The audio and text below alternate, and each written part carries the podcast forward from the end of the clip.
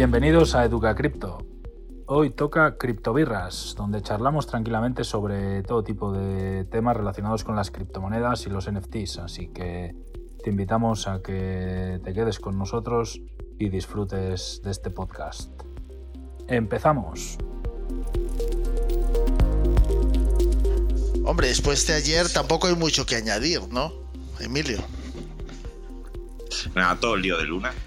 Sí, tremendo. Pero bueno, es el tema de. Yo sigo diciéndolo, pero no he tenido suerte explicándolo. El tema de la liquidez es fundamental en los mercados en los que nos estamos moviendo. O sea, estamos buscándole liquidez a todo, ¿no? Pues con monedas, digamos, el dólar, el euro, las monedas locales. Y la liquidez, ¿quiénes son las puertas de la liquidez? Los exchanges, ¿no? Al fin y al cabo. me refiero a todos los movimientos que tuvo que hacer para lo del UST. Decir. Sí, sí, para mantener el 1-1, digamos. Efectivamente, sí. Pero quiero decir que eso tiene que ver con el hecho de que hay una puerta de entrada a la liquidez que son los exchanges. Lo que decíamos ayer. O sea, y eso si la gente no lo visualiza, nunca va a entender este mundo cripto y Bitcoin. ¿Sabes, Emilio? Yo sé que vosotros ahí insistís en que pues hay que comprar, mantenerlo, no sé qué, pero la idea es, que se utilice de forma nativa y utilizar los exchanges como los exchanges en los aeropuertos para cambiar dinero y utilizarlo luego en el destino, ¿sabes? Pero aquí se está dejando el dinero en los exchanges. O sea, no solo se quedan con tus euros y dólares, sino que se quedan con tus bitcoins o la moneda que te haya dado por comprar. O sea, les estamos dando el doble a cambio de una pantalla con unos números. Yo sé que tú en este caso sí que sueles pasarlo a tu billetera y todo eso, pero no todo el mundo lo está haciendo. Se están dedicando a jugar con números en pantallas, pues un poco como cuando se jugaba con las acciones, ¿no? O todavía la gente que juega con acciones, ¿no? En Robinhood y todo esto. No tienen nada, simplemente tienen números y la promesa de que cuando quieren hacer líquido eso, va a haber. Pero fíjate cuántos exchanges han, han paralizado los de las extracciones de dinero en estos días. Sí, pero bueno, pero al final es lo que hablamos siempre, Antonio, es mucho más cómodo y mucho más fácil que andar dando vueltas como dábamos eh, tú y yo en los principios de los tiempos. Que había que hacer, que, que la puerta de entrada no era tan fácil. ¿Me explico? Sí, tienes toda la razón, pero se está utilizando los exchanges para algo distinto, ¿sabes? No para lo que tiene que ser. Pero bueno, mira, ya ha llegado aquí Yo es que lo uso como puerta de entrada, ya te lo dije. ¿Me entiendes? Luego ya a moverlo cuando tienes cierta cantidad. Pero la mayoría, la mayoría de la gente lo deja ahí. Está comprobado. Pero bueno, mira, ya está Escúchame, ¿sabes cómo se va a solucionar, Antonio? Y ayer lo hablábamos un poco por encima. Cuando empiezan a proliferar robos. Y puede ser así de lamentable. Es decir, lo que hablamos el otro día de ayer de, de Inglaterra y demás, ¿me explicó? Cuando empieza a ser inseguro que lo tengas a lo que te digo en un exchange, con tu móvil y empiezas a tener esa sensibilización de, uy, si lo dejo en mi móvil y no lo dejo eh, en una cartera fría, igual mañana no lo tengo. Y si te pasa como le pasó al fundador de Twenty o de cuál era la red social esta española. Ese ha cambiado, tantas veces, ha cambiado tantas veces de versión que aún no se sabe ni lo que ya, pero, pero ahí está, en la hipótesis y la duda está ahí, ¿sabes? O sea, si todo el mundo tuviésemos un Trezor en casa petado de bitcoins etcétera, etcétera. Da igual que tengas las claves en la conchinchina, donde quieras. Que te vienen con una recortada, te tiran la puerta y le das hasta los calzoncillos sucios. Pues un poco lo que se rumorea que le pasó al, al de al del exchange este FX Exchange, ¿no? Sí. Cuando hubo aquello de Solana hace ya bastantes meses. Entonces, ¿qué es, qué es más seguro? Pues mira, Garshot, es tan fácil como, como no decir que tienes criptos. Esa es la regla número uno. Regla número uno, que no sepan cuánto tienes. Garcho, yo me quité la foto por, por cosas eh, laborales y por estar tranquilo y me estoy planteando no volver a ponerla. ¿Me explico? Y ya por saco. Sí, pero vamos, que me refiero a que hay muchísima gente, no te hablo de nosotros, que somos unos putos mindungis, pero hay gente que, eh, tiene mucho Bitcoin, eh, habla mucho de Bitcoin, da mucho la cara, etcétera, etcétera, Que están robando en Inglaterra mil dólares.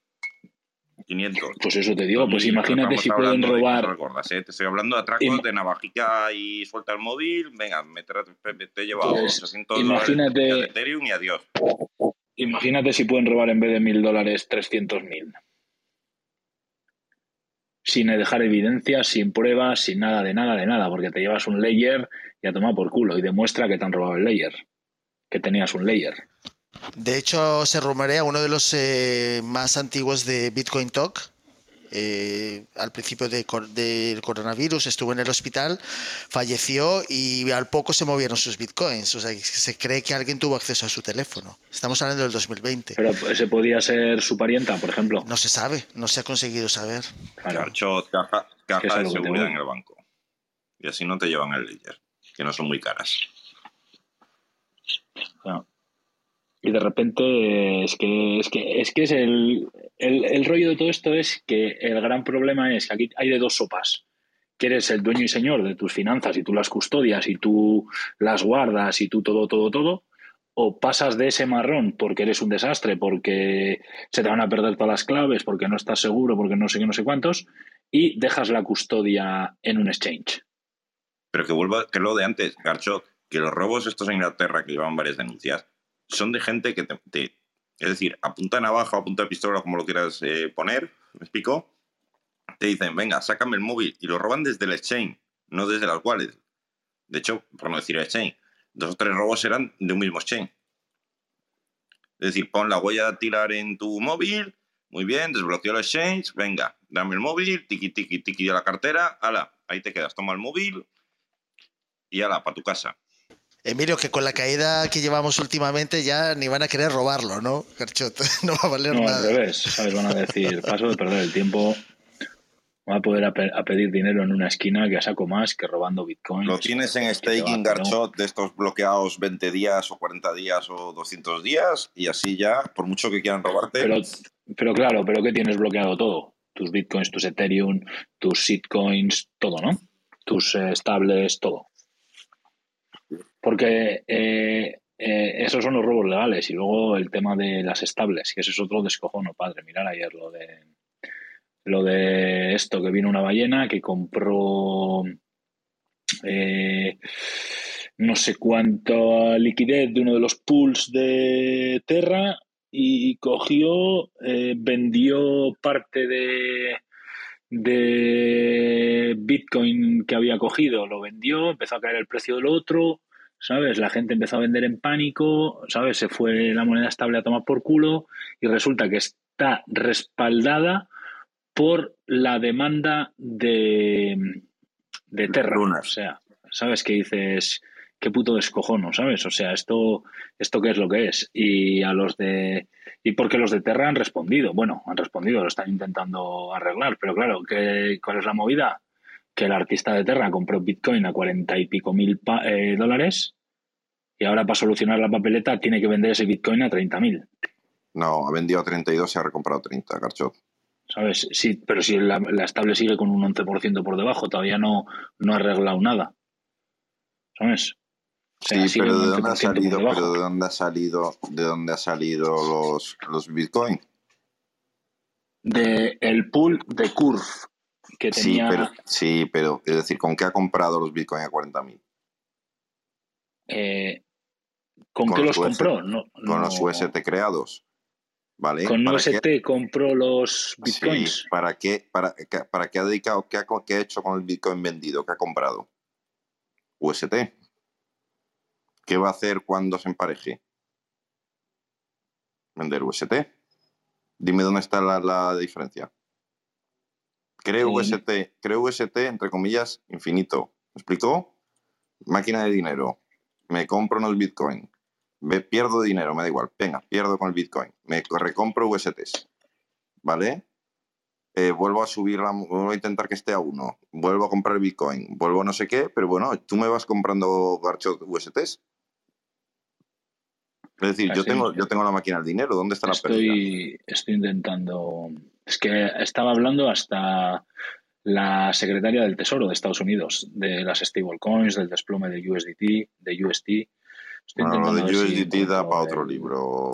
No, no, UST, perdón. pero ¿eh? digo- Está hablando del desplome de UST. Yo, lo de USD, mira, si, si estás acojonado con UST, eh, el día que le dé a, US a Tether por, a- por liarla, No, pues eh, eso, cierra a todo y vete vacaciones un Y, y el día que le dé a Coinbase y el día que le dé a Binance, Sí, pero escúchame, estamos hablando de exchange, estamos hablando de empresas y tal. Yo te estoy hablando de monedas estables, que supone que tú te refugias ahí porque es uno a uno.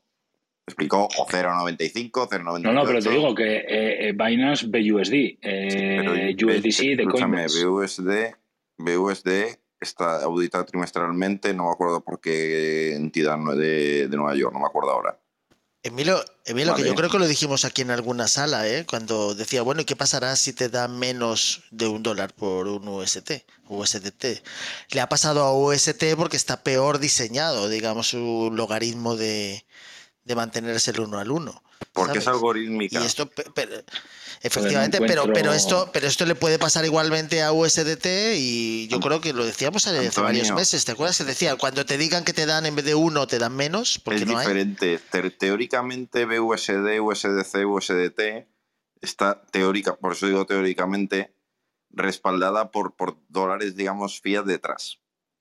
¿Me explico? Teo- por eso digo teóricamente, es decir, BUSD se supone, se supone, porque yo no he visto una auditoría, está auditada por, es que no me acuerdo cuál es el departamento de, Nueva York, ¿vale?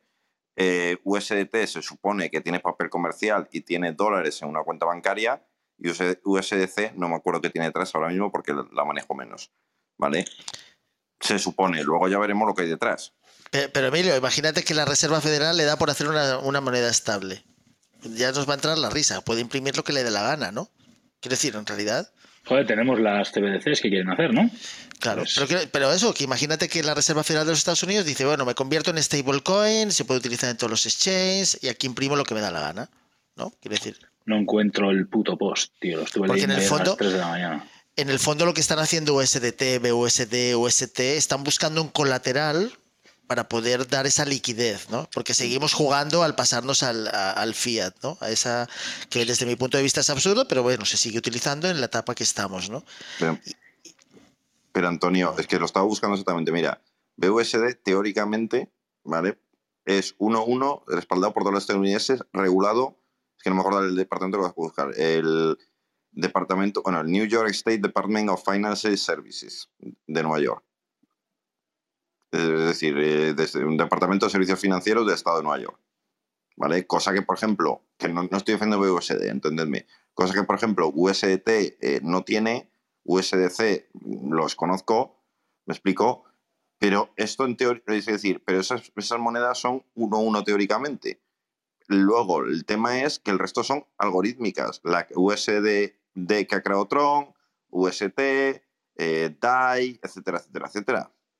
Que son otro tipo de monedas estables totalmente distintas a lo que te puedes encontrar, digamos, mm, entre comillas, tradicionales. Claro, pero, pero todos entendemos, entendemos la dinámica que introduce, digamos, la moneda estable, ¿no? Es el hecho de que es como una especie de puente, ¿no?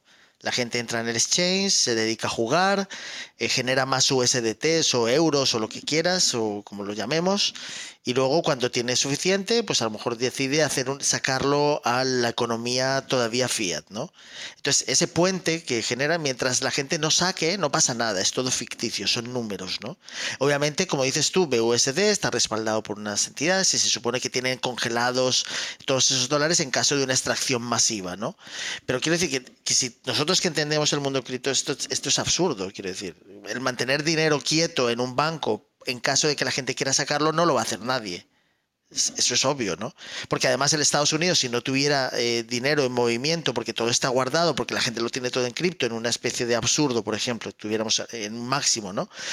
Eh, tendría que imprimir más billetes, con lo cual se devaluaría, se devaluaría muchísimo más el dólar, ¿no? O sea, habría más, porque si de repente todo el mundo se pasara al dólar, habría muchos dólares en la economía.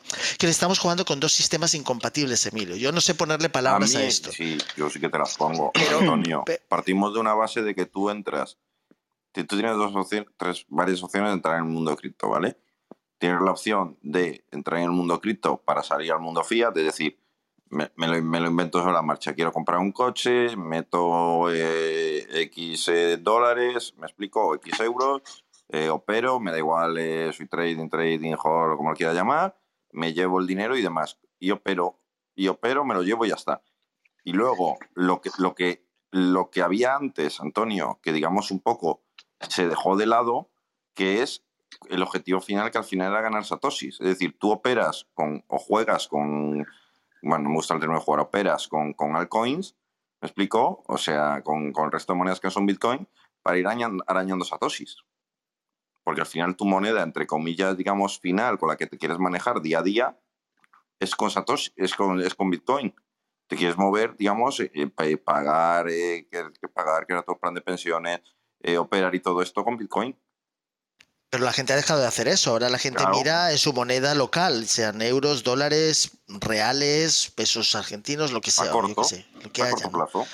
Cla- claro, pero, pero están dejando en el exchange todo. No tan lo que han metido más lo que han comprado. O sea, en realidad, en realidad no es suyo. No sé si me explico. Cuando la gente está operando en los exchanges, no está, no, no se queda con nada, se queda con una aplicación que le dice que tiene. Y que generalmente la gente no sale tanto como parece. Y cuando salen todos de golpe es cuando cierran el exchange, como en estos días. Han cerrado las la- los withdrawals, ¿no? Han, han decidido que no hay transferencias durante un tiempo hasta que se aclare todo este tema de las stablecoins, el UST y demás. Lo que dices, Antonio, ¿no te parece curioso el tema que no dejan hacer transferencias? Pero yo pude operar eh, con BUSD, pude comprar UST Pero porque eso está en el y lo he exchange. podido vender, claro, pero lo he podido vender a, US, a BUSD y el BUSD lo puedo cambiar a Bitcoin, como he comprado Bitcoin y me lo mando a mi billetera. Claro, pero porque es su, porque es su propia cadena, es su blockchain, la Binance Smart Chain. Claro, pero Eso le da igual para ¿No ellos. te parece Dime. ¿No te parece un poco absurdo el frenar las transacciones? No se puede sacar eh, USTs del exchange. De puta madre, cojo mi UST, lo vendo a BUSD o lo vendo a Bitcoin y, me- y me llevo mi Bitcoin del exchange y ya está. Pero no te lo puedes llevar. Ah, bueno, te puedes llevar, digamos, pasar el, B- el Bitcoin y. ¿Cómo que no me puedo No, no, llevar no, el sí, sí. Te, puedes llevar Bitcoin. Lo que no puedes hacer, Garchot, es arbitraje con UST. Es decir, No, ¿y unos dice? momentos que hay unas y- caídas de Ah, pero dices arbitraje de un exchange a otro. Claro, es decir, mira, yo siempre pongo el ejemplo de la prima Kimchi, ¿vale? Que Corea del Sur esto se lo ha cargado porque solo puedes operar en exchange de siendo coreano. Entonces, ¿qué se hacía muchas veces cuando el diferencial de, de- que se llama prima Kimchi, el diferencial entre, el, o sea, normalmente el Bitcoin en los exchanges de Corea del Sur estaba mucho más alto que en, que digamos, que en el resto del mundo, ¿vale? Entonces, eso se le llama prima Kimchi, entonces eso era un acordeón. Había veces que estaba, digamos, la diferencia era mm, mil euros, con lo cual no te compensaba, salvo que tú movieses grandes cantidades de comprar en un exchange o comprar P2P, me explico, y llevártelo al exchange coreano y volver a llevarte los beneficios de allí. Y había épocas en las que ha llegado a estar, por ejemplo, 6.000, 7.000 por encima. Me explico el precio. Entonces, ¿qué hacías? Pues tú comprabas en Binance, me explico, a, o sea, comprabas en Binance a 40.000, ¿vale? Eh, Sí, te te lo pasabas al, al exchange coreano que te diese la gana, me explico que tenías abierto con, sin tu eh, sin tu KIC, vendías a 40, o sea, vendías a 46.000, me explico, y te llevabas eh, USDT de vuelta a Binance, volvías a comprar Bitcoin, volvías a mandarlo, volvías tal.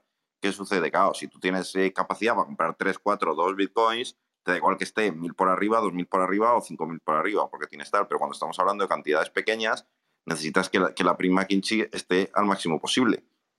¿Vale? Porque claro, si mueves 500 dólares, claro, si te cobra 25, ¿sabes lo que te digo? Binance o 20 por sacarlo. Explico, por moverlo. eh, lo vendes allí, te llevas, eh, yo qué sé, que estamos hablando, de un 10% de beneficio, de 200 ya te lo has comido en el, ¿sabes lo que te digo? En la salida de 20 dólares de Binance. ¿Entiendes?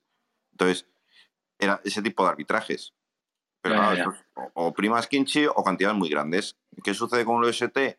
Si tú te fijas esa noche, las caídas eran, eh, er- eran diferenciales en muchos exchanges. Habla- Hablamos de que, hay- de que la diferencia a lo mejor estaba en 2, 3, 4 céntimos, dependiendo de los movieses. Y luego dos.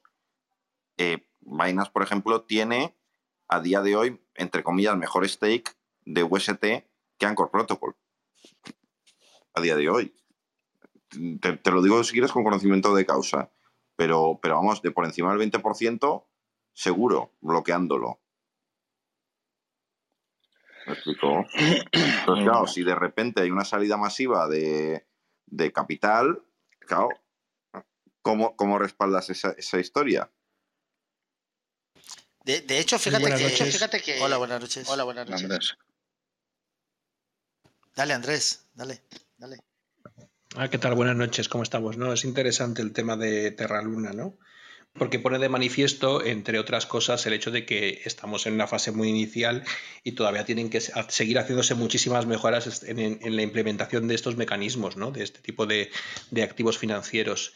Em, la verdad que aquí lo hemos tratado, ¿no? Yo creo que yo mismo he sido de las personas que ha hablado mucho de este, de este tipo de protocolo, eh, defendiéndolo y diciendo que era muy interesante, muy bueno. De hecho, aquí incluso alguna persona, yo creo que no sé si fue Mariví la que en algún momento también lo mencionó y dijo que estaba muy bien, que ella también lo había estado analizando y le gustaba. Es decir, una cosa que ahora haya bajado ahora y que haya tenido este problema no quiere decir que no siga siendo un, buen sistema. Por, por, poner antecedentes, ¿eh? Em, la gente de, ¿cómo se llama? Terraform o Terrasform, la empresa que hace este tipo de tecnología, no son unos aparecidos en esta historia, llevan muchísimos, muchísimos años trabajando en el mercado asiático, en especial en el mercado de Corea del Sur, y allí ellos tienen una aplicación que se llama Chai o Chia o algo así parecido, donde, si no recuerdo mal, eran cerca de 20 o 25 millones de usuarios y me parece que Corea del Sur tiene 50 millones de personas, o sea, más de la mitad de la población la utiliza de forma habitual todos los días para, la para pagar cosas, ¿vale? Con, las monedas estables que ellos proporcionan. Con lo cual, em, a veces se nos escapa, eh, yo al primero, que, que, en el mundo asiático están pasando cosas que nosotros no tenemos ni idea que pasan. Y esto, y esto que estoy diciendo pasa en Corea del Sur habitualmente. La gente está acostumbrada a pagar con su teléfono móvil y a través de criptomonedas, em, que son estables en su caso, ¿no? Y esta gente pues se dieron cuenta de que eran tan buenos haciendo stablecoin que, que crearon su propio sistema, ¿no? Su propio sistema de diferentes stablecoin, entre otras la que ha caído ahora, la UST, de forma tan, tan, aberrante. Pero es por como decía Emilio, es muy difícil. Em, cuando tú, yo creo que lo he explicado alguna vez aquí, cuando tú creas un programa, un software, cualquiera, lo difícil no es crear el, algoritmo que, solventa un problema. Lo difícil es tener en cuenta todas las posibilidades alrededor de eso o posibles fallos tanto del usuario como de elementos externos. ¿no? Entonces, es lo que les ha pasado. Yo creo que en ningún momento tuvieron en cuenta una caída de, de, las bolsas como estaba sucediendo ahora y que además una gran ballena les vendiera todo el dinero. Es decir, ese, ese, ese, esa algoritmia que tenía que garantizar la paridad no funcionó. No funcionó porque no habían tenido en cuenta todas las opciones o todas las casuísticas que, se debía tener en cuenta a la vista esta. ¿no? Entonces, em, yo no creo que la, tecnología en sí mismo deje de ser válida, solo creo que necesita mejorar, necesita, necesita seguir iterando y alcanzando nuevas versiones que contemplen más casuísticas y por tanto siendo más seguras simplemente a 0,60 y algo le metí, ahí algo le metí y digo, un poco acojonado, digo, voy a meter poquito, ¿sabes? No voy a hacer gilipollas aquí, que yo voy a ser el tonto que encima meto una stablecoin y se va a cero, ¿sabes? Y digo, la voy a meter otros 75 pavos.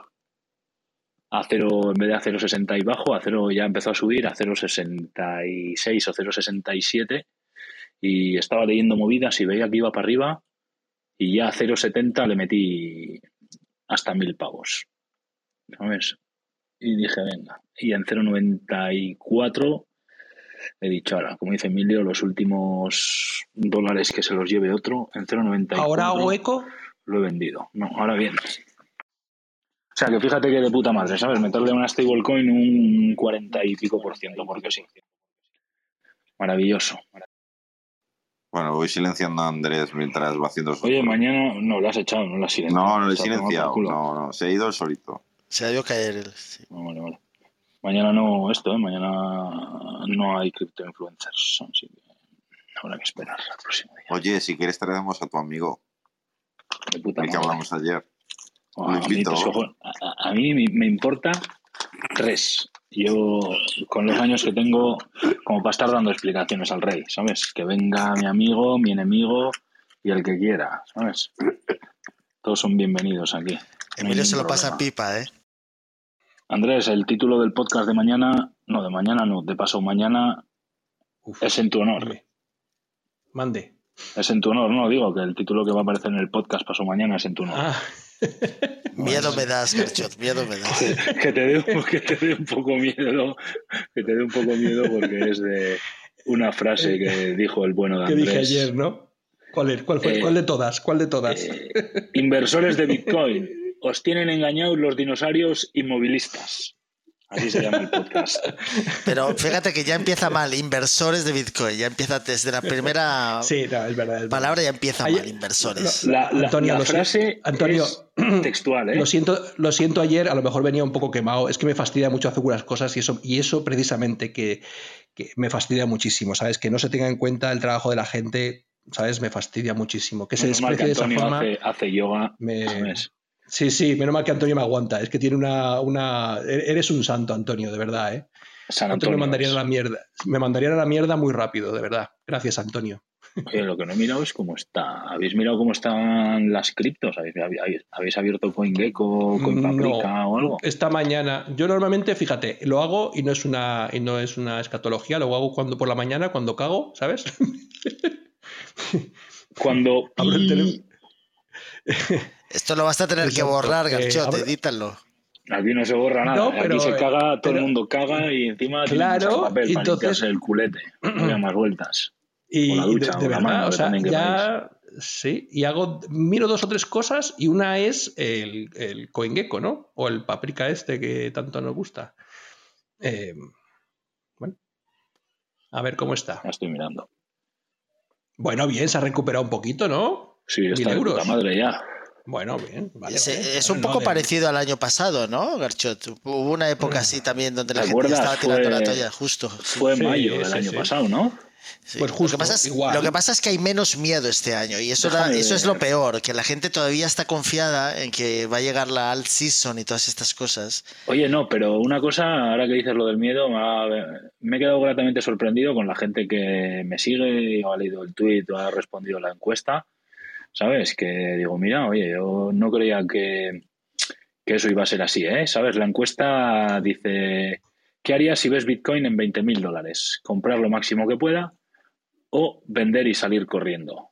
El 94,6% de la gente ha votado que compraría lo máximo que pueda. A, lo el- mejor es que no tienen ningún Bitcoin para vender también. Y el, ¿Sabes? y el 5,4, bueno, pero si están invirtiendo en cripto, aunque sea 10.000 satoshis y 27.000 shitcoins, seguro que tienen, ¿no? Me refiero, ¿sabes? Entonces, si ves Bitcoin en 20.000, seguramente muchas de las alts pasarán a mejor vida, ¿sabes? Como te digo. Entonces, es positivo ver que la gente que realmente eh, ha votado en la encuesta, ¿sabes? O sea, que ya es gente que viene siguiéndome desde pues, hace casi dos años o lo que sea, y ha votado el 94,6% de la gente que compraría lo máximo que pueda. Garchot, Es- yo ahí te diría una cosa, la gente, mucha gente miente o responde lo Sí, que el problema es que de- si de 112 mienten 97, No. pues estamos apañados. Digo mentirse a sí mismo porque yo no Luego hay que que no darle al verdad, botón. pero quiero decir, eso Ah, se ve en el campo de batalla, es decir, si llega ese momento, ¿qué realmente haría la gente? Vamos, es una pregunta que me he hecho yo, que he visto tú, este, no lo he respondido, pero... mm, Responde Mariví, que estoy con la encuesta delante y no, así sé yo lo que iba a responder comprar más, pero estaba pensando, ¿y si llegamente re- haría eso o me podría el miedo? ¿Sabes lo Pero que quiero ¿por decir? Que son qué? cosas Yo que me que no pregunto, yo me pregunto, si quisieras vender y salir corriendo, ¿qué te motiva a vender y salir corriendo si los fundamentales Totalmente eh, de acuerdo, totalmente de están acuerdo. intactos? Totalmente de acuerdo y yo, yo voy haciendo mis deseos y tal y lo dejo ahí y sube, baja, lo que sea. Pero cuando, cu- es mi opinión, ¿eh? O sea, cuando em, algo baja mucho, mucho, mucho, por muy... O sea, es que es el tema es que como ni nada seguro en esta vida, ni nada Claro. seguro en esta vida, Bueno, solo sí, que nos vamos que a morir. Yo, Eso, yo, a eh, eh, E- Ese miedo, esa psicología es lo que te puede poder, que ya te digo que a mí no Pero- me ha pasado, pero sí puedo entender que, pueda, que a mucha gente que le pueda llegar a pasar. No sé si Claro. Pero explico. yo, yo entiendo lo que dice Maribí, yo no he contestado tu encuesta tampoco, pero Bueno, eh, si hubiera- os si voy a hubiera bloquear a todos, os voy a bloquear a todos ahora mismo, a tomar si por culo tuviera que Venga, que te contestar, contesto ahora. no, Maribí, pero si tuviera que contestar, de- de- le diría a la gente una de las frases, una de las frases que yo uso y me la habéis escuchado. Los, los, los, eh, los tokens mm, posiblemente dejarán de existir, pero la tecnología se va a quedar. Es decir, es que los fundamentales de los que tú hablas son fundamentales tecnológicos, no fundamentales de los tokens, no, no de las empresas que están detrás detrás de esa tecnología. Sí, sí. Yo el otro día teoría- ponía el ejemplo de, de- ponía el ejemplo de Volvo, ¿vale? ¿Os acordáis de Volvo? Ahora hacen aviones, ya no hacen coches. Pero es que la innovación en el campo No, no, de los, no también, hacen hacen- coches, también hacen de aviones, los Andrés. coches. También ¿Eh? hacen, también Siguen hacen haciendo coches, perdona, coches. ¿eh? Y. ¿Siguen haciendo coches? Sí, Bueno, sí, te lo digo porque son suecos, mi hermano vive allí y trabaja, trabaja para Volvo, Bueno, que son muy pues, potentes ahí. Pero, pero, pero, pero en el mercado actual son una. O sea, no- no, o sea, yo recuerdo, recuerdo antes por la calle ver Volvos. Ya no se ven tantos como antes. bueno, igual esta en gente lo han hecho- Ahora Lo han hecho todo. Andrés, ahora Claro, claro. Lo han hecho ¿sabes? todo en el campo, en el campo del avance tecnológico, de seguridad, todo lo han hecho todo ellos. Pero no están reconocidos. ¿Qué se venden? Se de- venden dacias. ¿Sabes lo que se venden dacias? Sí, ¿por Vale, qué? Por, entonces- porque Bueno, cuesta, por tiene cuatro sea. ruedas y Pero cuesta. la, yo te digo que, el, iba a decir una burrada, pero a lo mejor un 30, un 40, un 50% de la tecnología que utiliza ahora Dacia viene de, de las cabecitas de las gentes de Volvo.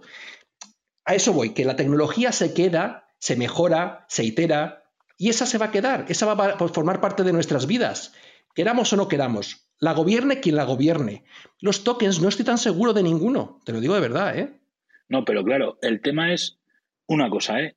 Una cosa es, si ves que eh, eh, Avalanche, que ahora que no está Gaiska por aquí, un saludo a Gaiska, si ves Avalanche caer de 80 dólares a 3 dólares, pues igual te asustas si no compras porque dices, hostias, aquí ha pasado algo muy chueco, aquí o, se han enfadado en la empresa, o ha habido cualquier chanchullo, o ha habido cualquier historia. Y ahí lo puedo entender, ¿sabes? Y dices, hostias, pues lo puedo entender porque hay gente detrás, ¿no? Pero siendo Bitcoin, que todo su núcleo sigue intacto, toda su tecnología sigue intacta, todo, todo, todo sigue intacto. Lo único que se ha desplomado es el precio por la situación macroeconómica mundial, por el miedo que le va entrando a la gente cuando vende una ballena, vende otra, vende otra. Lo mismo que pasó con Terra, que empezaron a ver que perdían la paridad y dijeron, hostias, vendo, vendo, vendo, vendo. Y solo unos tuvieron los huevos de decir, me la juego aquí a 0,60 y compro esta stablecoin a un 40% de caída, ¿sabes? Pero claro, siendo Bitcoin, que ese núcleo es, está intacto. Todo eso está intacto, ¿sabes? O sea, sus tokenomics, sus halvings, su tecnología, todo está intacto. Por eso la pregunta es con Bitcoin, ¿no? ¿Sabes? Si fuese con tokens, si fuese con tokens y hubiese puesto, ¿qué harías si ves Calamari a 0,701 céntimo? Y si el Compra. 94% de la gente me pondría que compraría, hostia, pues igual me daría hasta un poquito miedo, ¿eh? Compra, compra todo. Yo te respondo. Alguien ha votado, alguien ha votado que nos está escuchando yo- aquí, o y aquí- alguien ha votado que vender y salir corriendo. Y Antonio me va a matar por lo que voy a decir, es que para mí es la misma historia, la misma mierda todo, o sea, Bitcoin y los otros. Yo sé que no, yo sé que no es, no es políticamente correcto y que a la gente no le gusta escuchar lo que yo digo, porque obviamente no encaja con su forma de pensar. Pero es que para mí no hay ningún tipo de para mí, ¿eh? actualmente, posiblemente la semana que viene cambio de opinión, pero actualmente no hay ningún tipo de diferencia entre unas y otras, de verdad. Y que, Para mí, y que la gente simplemente, importante- simplemente tienen, simplemente tienen un corazoncito, porque es lo primero, porque es lo que han conocido siempre, pero eso es como si. Pero no, no hay nada más que, que un soporte emocional. Es que no Yo que no desde- encuentro. Yo no, Pero- Andrés, Andrés, si hubieras dicho el fiat también, te, te- Claro. te diría No, vale, pero, pero- es que si me dices pero, solamente escucha. Bitcoin y las criptomonedas, ya No, quiere decir que el fiat, que es lo peor que tenemos, No, no, Pues, pero no estoy hablando de dirás que es fiat, bueno. es que no estoy hablando de eso. Entonces, no sé se con qué estás otro fiat, se se- se- con el resto de criptomonedas, todas para mí son exactamente iguales. Aquí, aquí sí que quiero romper una lanza a favor de Bitcoin, de mi buen amigo Bitcoin. Venga, en venga, el tema que eh, la gran diferencia que tiene Bitcoin es que el CEO de Bitcoin no se puede poner de mala hostia a enfadarse con el Pues CTO, para mí esa es su peor debilidad. etcétera. Esa es su No, peor debilidad. Esa es lo que va a hacer que la maten y nadie se queje. No, ¿sabes cuál es la diferencia? Que el otro día me pasó a mí en un proyecto. Un proyecto que pintaba de puta madre, tenía dinero gratis, eh, yo es, todo el dinero que tenía corriendo era gratis, ¿vale? Eh, un agregador de liquidez de la hostia, solo hay dos en el mercado, o a todo lo que quieras, de puta madre, pum, pum, pum, pum, pum, pum, de hace un año para aquí. ¿Qué pasó? El CEO dimitió, el token a tomar por culo. De la que el CEO dimitió, ya no hay un tuit en redes, ya no hay actividad en la empresa, ya no no sé qué. Sigue estando ahí la liquidez para el que quiera comprar o quiera vender. ¿Qué pasó? Que de 30 céntimos en dos días se fue a 3 céntimos. ¿Por qué? Por el team, por el equipo. Claro, eso en Bitcoin no puede pasar. El CEO no se puede poner de mala hostia y marcharse y decir aquí os dejo el proyecto, que yo no quiero saber nada, he estado un año cobrando de la empresa y me voy y monto. El CEO, el. CEO ya se marchó de mala hostia. o se lo cargaron. El CEO ya dimitió de esta historia y no quiere aparecer porque se avergüenza de Bitcoin, simplemente de eso y de todos aquellos dinosaurios que mantienen Bitcoin de forma inmovilista. Seguro que yo estoy completamente seguro Yo no que creo que se Nakamoto, avergüence, era un, que era- que un re- que era un revolucionario, él hubiera seguido más, ¿eh? evolucionando. Él hubiera seguido evolucionando esta historia, estoy convencido, porque era una persona un- amante de la tecnología. Él es un dinosaurio más. O Pero- sea, tú imagínate, estamos hablando de hace. Esto se le ocurrió seguramente sería 2007, 2008, más o menos, ¿sabes? Entre que le dio forma y tal y cual. Estamos hablando que 1999. En el 99 se le empezó a ocurrir la idea. Sí, Vale, estamos hablando que una persona con 40 años, como tengo yo ahora, por ejemplo, 41, soy un yogurín, eh, en 1999 tenía 19 años. Yo no tengo ni los conocimientos, ni la capacidad, ni nada de nada para poder hacer esto porque no he tenido tiempo en la vida para aprender todo esto con 19 años, ¿sabes? Como te digo, esto es gente que viene muy de atrás, que está muy curtida en economía, que está muy curtida en finanzas, etcétera, etcétera, etcétera, que aparte, bueno, el tema de la criptografía y todo eso, que eso ya es otro mundo aparte, que seguramente de los 80, de los años 80, gente que hemos nacido de los 80 para aquí, que ahora tenemos 40 palos, de 100 personas, por no decir las 100, seguramente 99 no tienen ni puta idea de criptografía. Y les parece una cosa súper antigua, súper de dinosaurios, súper de todo. Por eso yo quiero pensar que esta persona que realmente está detrás de Bitcoin, a día de hoy, tendría que tener más de 60 años.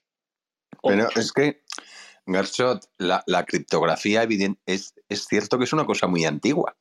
Otra Sí, cosa es que parece que es una cosa que ha inventado Bitcoin, pero la criptografía es una cosa muy antigua. los sumerios ya la utilizaban. Claro, y a lo que te voy, tú ahora pregúntale a cualquier persona de 40 años para abajo a ver cuál es su conocimiento en criptografía.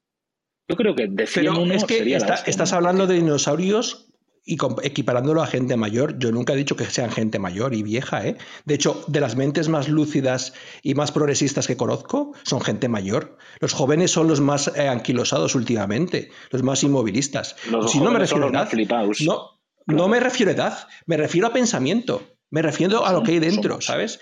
Pero yo te digo una cosa. Entonces, entonces, no, simplemente quiero poner de manifiesto el hecho de mi, mi pensamiento divergente, que, que creo que puede tener cabida como otros pensamientos y no todo seguir siempre la misma pensamiento borregil de Bitcoin es lo mejor, Bitcoin es lo único, es la moneda que tal, es el mon no, pues me gusta, aunque solamente sea por hacer de Satanás, me refiero de, pensamiento diferente, pues decir lo contrario y ya está. Claro, sí, sí, si un abogado del diablo viene de puta madre, si no estaríamos todos de acuerdo que esto es una mierda que flipas.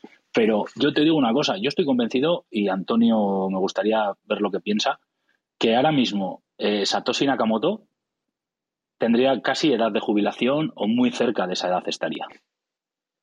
Yo, ¿Sabes? yo antes de, de comentarte esto, diría que Andrés, en lo que dice, tiene razón, es un poco el pensamiento de Peter Schiff y toda esta gente que nunca, o sea, que no entiende que Bitcoin es una, no es una invención, no es una cosa que se ha desarrollado y se ha inventado, sino que se ha descubierto. Pero él lo ve como algo que es una cosa de desarrollo, de unas personas que hacen un, un código y que lo mantienen y si desaparecen, pues desaparece Bitcoin. Pero no, esto es un descubrimiento en toda regla de la escasez matemática y puesta en código, pero que además está mantenida por una serie de nodos descentralizados y lo que decimos siempre aquí. Pero yo entiendo que la lo que dice Andrés viene de la, del entender que jamás se va a convertir en una moneda. Entonces, si tú piensas y tomas esa decisión de que nunca se va a convertir en la moneda que se utilice, Andrés tiene razón, como la tiene Peter Schiff y tal. Yo he descubierto Pero- que mucha gente muy inteligente no le gusta Bitcoin porque nunca, o sea, entiende que jamás se va a poder llevar a cabo precisamente porque es demasiado bueno y la sociedad es como es y tal, ¿no? Pero, y respecto a lo que dices, criptografía es todo. O sea, la gente cuando utiliza Internet está utilizando criptografía. Lo que pasa es que no lo sabe.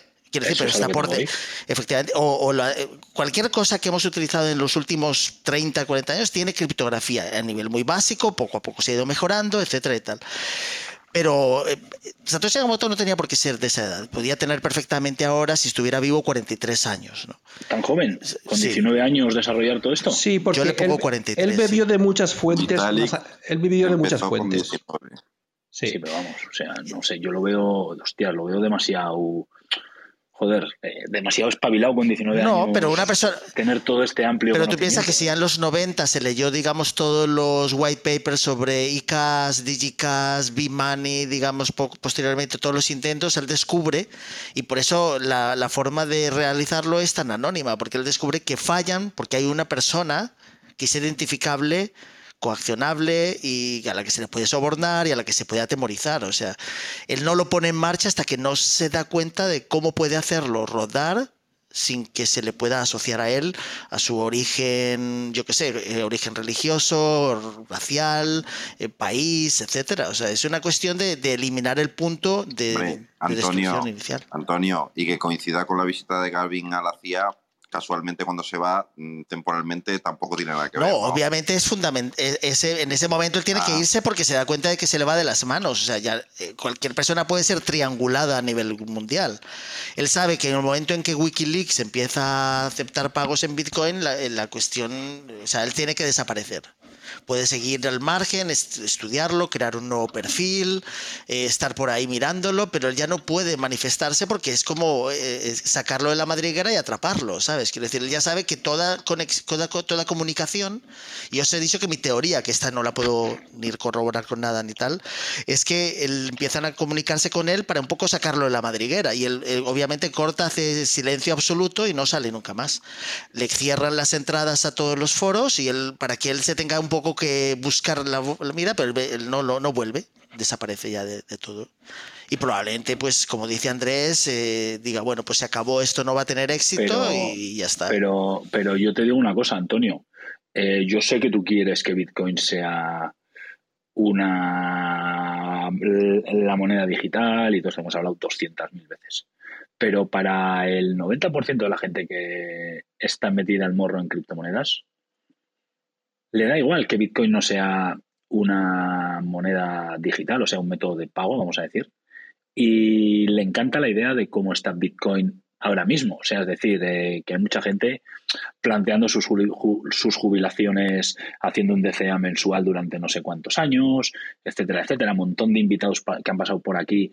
El 90% de ellos, o el 90 y muchos, han dicho que la única moneda que holdearían de aquí a 2025 es Bitcoin. Y nadie ha dicho, eh, yo voy a holdear Bitcoin porque estoy convencido que en 2030 es la moneda que vamos a utilizar todos para pagar. ¿Sabes?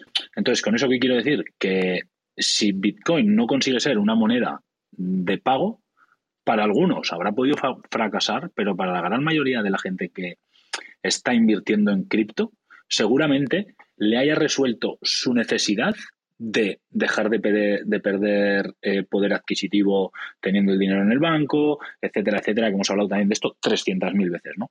Entonces, por eso te digo que yo veo completamente diferente y es una lanza a favor de Bitcoin.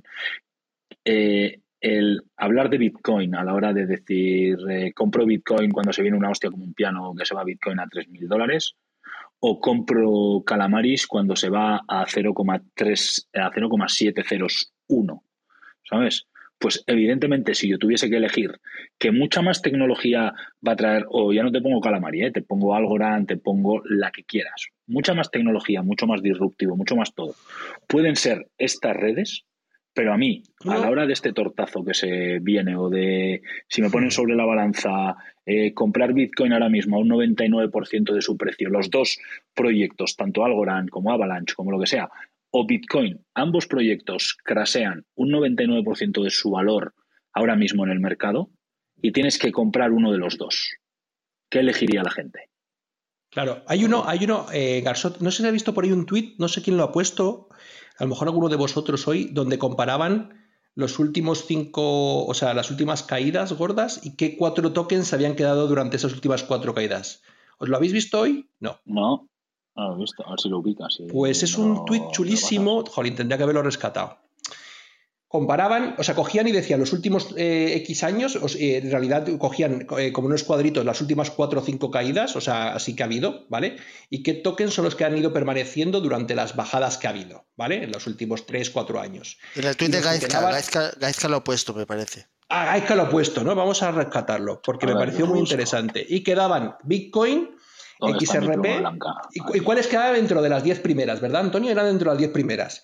Quedaban Bitcoin, Ethereum, XRP y Cardano creo que eran las que quedaban siempre. Eh, Gacho, yo quería, yo quería decirte con lo que has comentado antes. eh, yo entiendo lo que dices.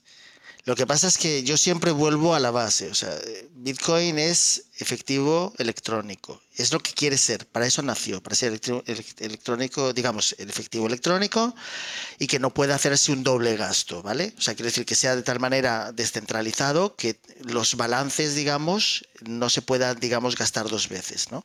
Es una idea muy sencilla, muy básica. Y tú lo que dices, que la gente no lo quiere usar o puede que no lo use y tal, es un poco, se contradice con la situación actual. Tú usas euros, la gente usa dólares. La gente no va buscando dólares zimbabuenses para gastarlos, los usa porque no le queda más remedio en Zimbabue, porque es lo que le obligan a hacer y no puede salir de ahí. Los tienen, digamos, completamente empobrecidos, ¿no? O sea, es- tienen que utilizar los dólares zimbabuenses, pero cuando pueden se escapan hacia lo que ellos entienden que es mejor, que hoy por hoy sigue siendo el dólar y el euro, que tienen, digamos, la hegemonía mundial, en el sentido de que pues todavía mantienen cierto estatus, ¿no? O sea, aunque lo estemos poniendo en duda y tal. Con la caída de ese estatus como moneda, porque la gente se dé cuenta de que se imprime a diestro y siniestro, porque cada vez hay más dinero falso, porque la tecnología permite imprimirlo y es más difícil de detectar, porque se dan cuenta de otras cuestiones, la gente va a ir al mejor, a la mejor, al mejor dinero, al que le ofrezca mayor capacidad, y por eso se va a convertir en el dinero de uso. A mí me da igual si se usa hoy o mañana o pasado mañana o dentro de cinco años. Se, se va a terminar usando porque va a ser el mejor, el más estable, el que se va a seguir manteniendo las transacciones, el descentralizado y tal. Y por eso lo que se defiende hoy es que siga siendo descentralizado y que siga siendo como es. No quiere parecerse a Ethereum, no quiere parecerse a Cardano, no quiere parecerse a nada. Tiene que ser efectivo, electrónico, que es para lo que nace. O sea, Satoshi Nakamoto no pone en Perfecto. marcha una cosa que, te- que tenga que ser otra distinta. Para lo Estoy totalmente demás, de acuerdo contigo, Antonio. Estoy pero totalmente no, de acuerdo no, contigo. pero, pero, pero Andrés, solo una cosa quiero decir. El hecho Sí. de que la gente no lo mencione como que va a ser la moneda, eso da igual. Si se convierte en la más fuerte y esa es la que gente te pide, vas a tener que pagar. Siendo. ello. Sí. Pero lo demás, Sí, yo- lo demás seguirá entiendo- existiendo como mecanismo para hacer otras cosas. Claro, NFT, la fotografía, la música, vamos a seguir haciendo cosas. Yo estoy en. O sea, yo te lo he dicho cien veces. Me encantaría que eso que tú eh, vaticinas se cumpla, porque será eh, tan bueno para la humanidad como, como, conjunto, eh, para los países, etcétera, será buenísimo. Si yo todo eso mm, te lo compro, ¿vale? Y, deseo que suceda. Tú no me creerás, pero es verdad que deseo que suceda. Pero es que pasa. Por, como tú siempre dices, pasa por un hecho concreto, ¿vale? Que desencadene todo eso. No, o sea, sin ese em, eh, punto de, de inflexión, en principio tiene que ser muy difícil que suceda. Porque para que suceda, como tú dices, tiene que morir el resto de lo anterior para adoptar de forma eh, única solamente este modelo, ¿no? Entonces, como yo veo tan difícil que eso suceda, tan complicado y tan poco deseable, porque en la mayoría de los casos significará que morirá gente, tú lo sabes, la historia lo demuestra así cuando ha sucedido estos puntos de inflexión, me da miedo, Antonio, de verdad que me da miedo. Yo no quiero que mis hijos sufran para que otros finalmente acepten Bitcoin. No sé si me, no sé si me entendéis el mi punto psicológico. Yo a lo largo de la historia siempre he visto que cuando hay estos cambios tan brutales en los sistemas, la gente muere. La gente sufre. Yo no quiero eso, de verdad. No para mis hijos. Claro, soy consciente que para, que para que la vida de las personas mejoren, obviamente tiene que haber cambios. Si la gente en la Revolución Francesa hubieran pensado así, o en la Revolución Industrial, o yo qué sé, en otro tipo de revoluciones, incluso más cercanas a las nuestras, en España, por ejemplo, si la gente no hubiera echado al dictador, eh, por- entonces estaríamos siempre en una, en una situación horrible, ¿no? Es decir, que hay que tener, echarle narices y tener valor y hacer ese tipo de historias. ¿Vale? Pero a mí yo no tengo ese valor. A lo mejor es que soy un cobarde. No sé si entendéis mi planteamiento. No, pero es lo que se utiliza.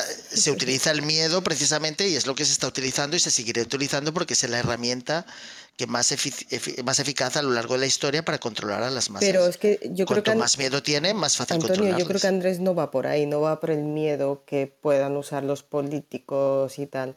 Va a el- eh, yo creo que, el- o, bueno, lo que estoy, creo entender, que además es algo que yo también le llevo tiempo dando vueltas, es cuando se produce un cambio, porque esto sería un cambio muy gordo, eh, hay fricciones sociales y no es que alguien venga comiendo, es que es, es, es mm, eh, enfrentamientos internos o en, dentro de un país o entre países y tal por, por, intereses y tal, pero yo, yo, sí lo que veo que este cambio ¿no? que, que, trae Bitcoin no vendría sin un precio a pagar de todo el mundo. Y lo digo porque evidentemente los gobiernos se van a oponer, eh, puede ver, probablemente haya una clase, sobre todo la gente más joven, que a lo mejor despierte y quiera otro tipo de cosas, y eso son revoluciones y tal, que es justamente yo creo que dice eh, Andrés, que ojalá no ocurra, y evidentemente la gente que tenemos hijos, pues, porque no es lo mismo estudiarte la, Revolución Francesa en un libro que vivirla tú, evidentemente.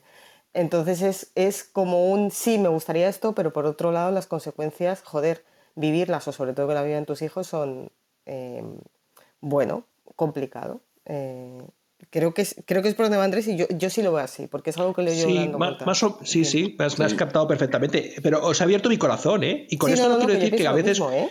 Pero que, que a veces cuando... Un podcast por ahí hay un chico que hace un podcast, se llama Alberto Mero, un podcast sobre Bitcoin y ha llevado... Está invitado a venir aquí, es hermano de Emilio. Pero ¿Eh? es hermano, ¿Es tu hermano? No.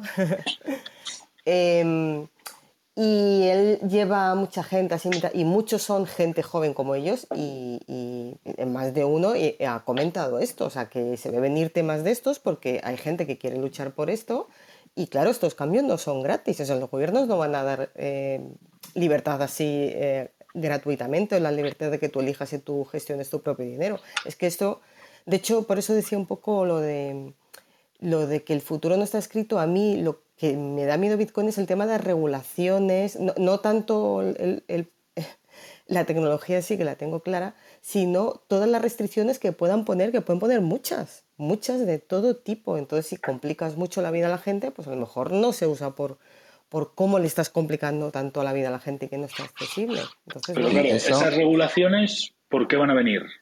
Por el miedo de los que regulan, ¿no? Hombre, ¿Qué claro, va a pasar? obviamente, ¿Qué van a hacer? obviamente, obviamente. ¿Qué va a pasar? Y por, y por ¿Qué querer van a tener hacer? el control. Claro, ¿qué va a pasar? Que van a hacer más grande a Bitcoin, porque el control de Bitcoin no lo van a tener.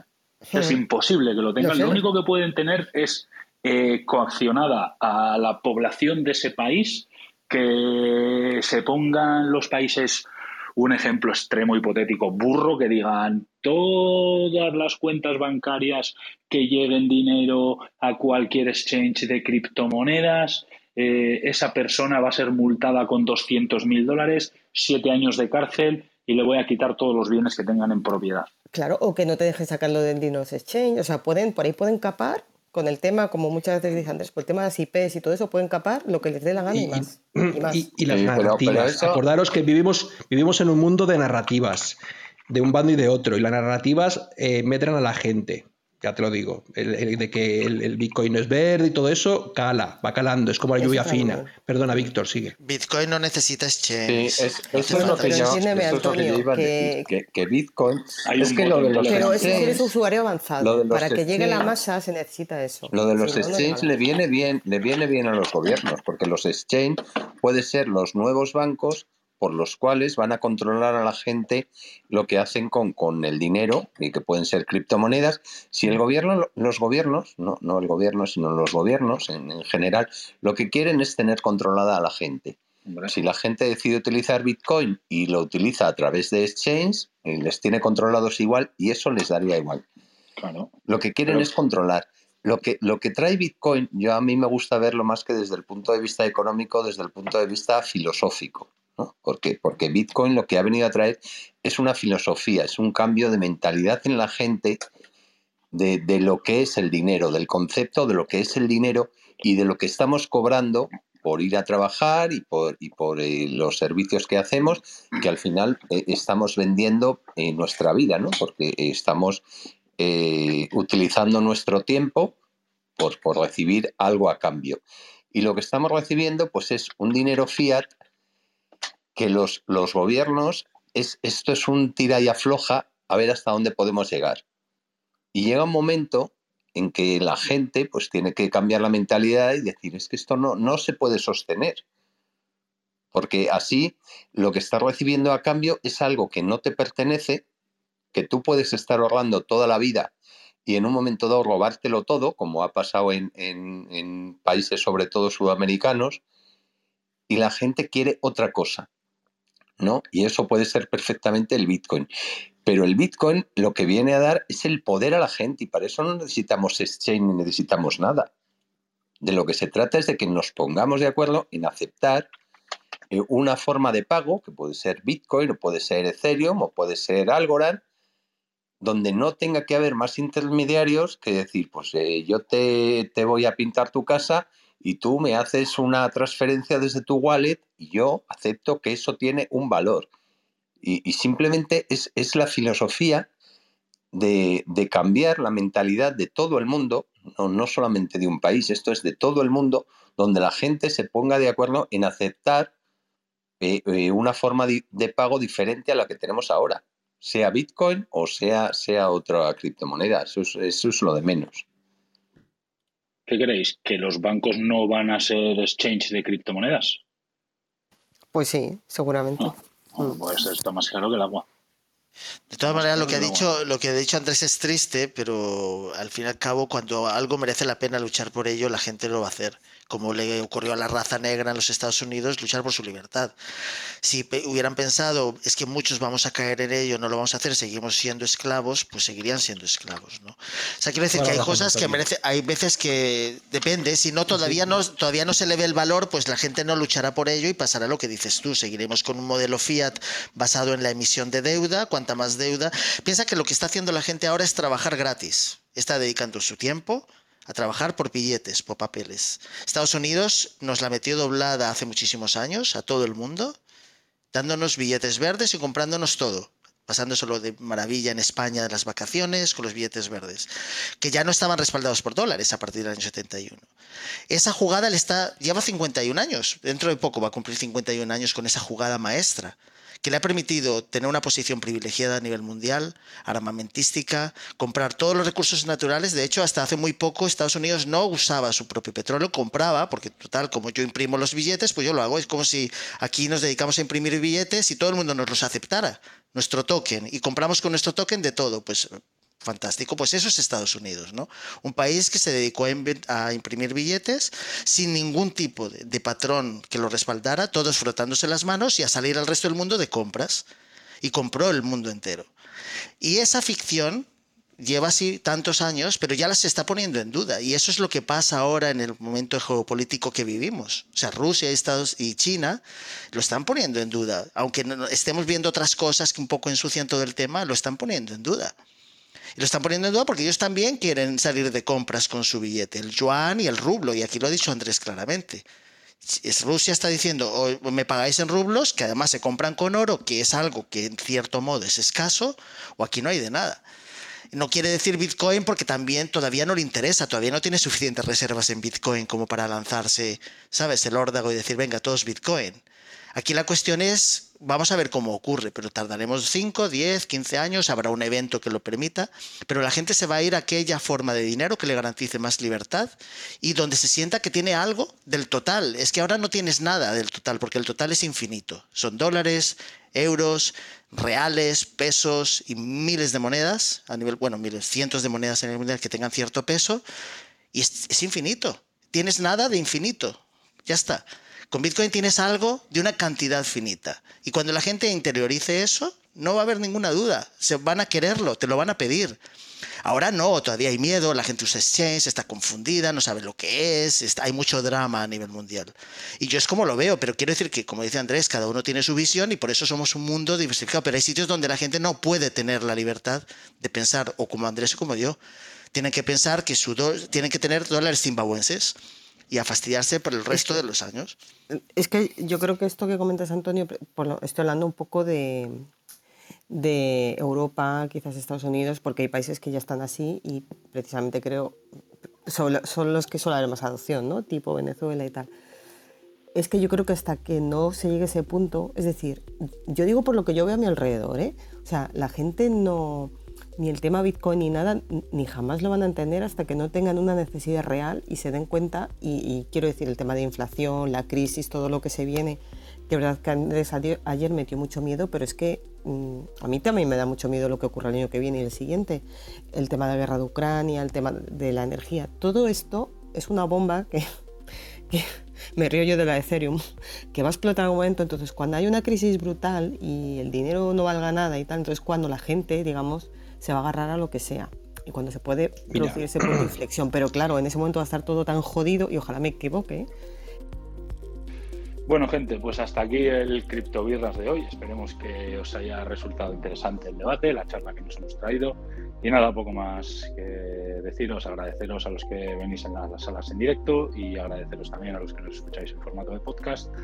Y nos vemos pronto. Chao.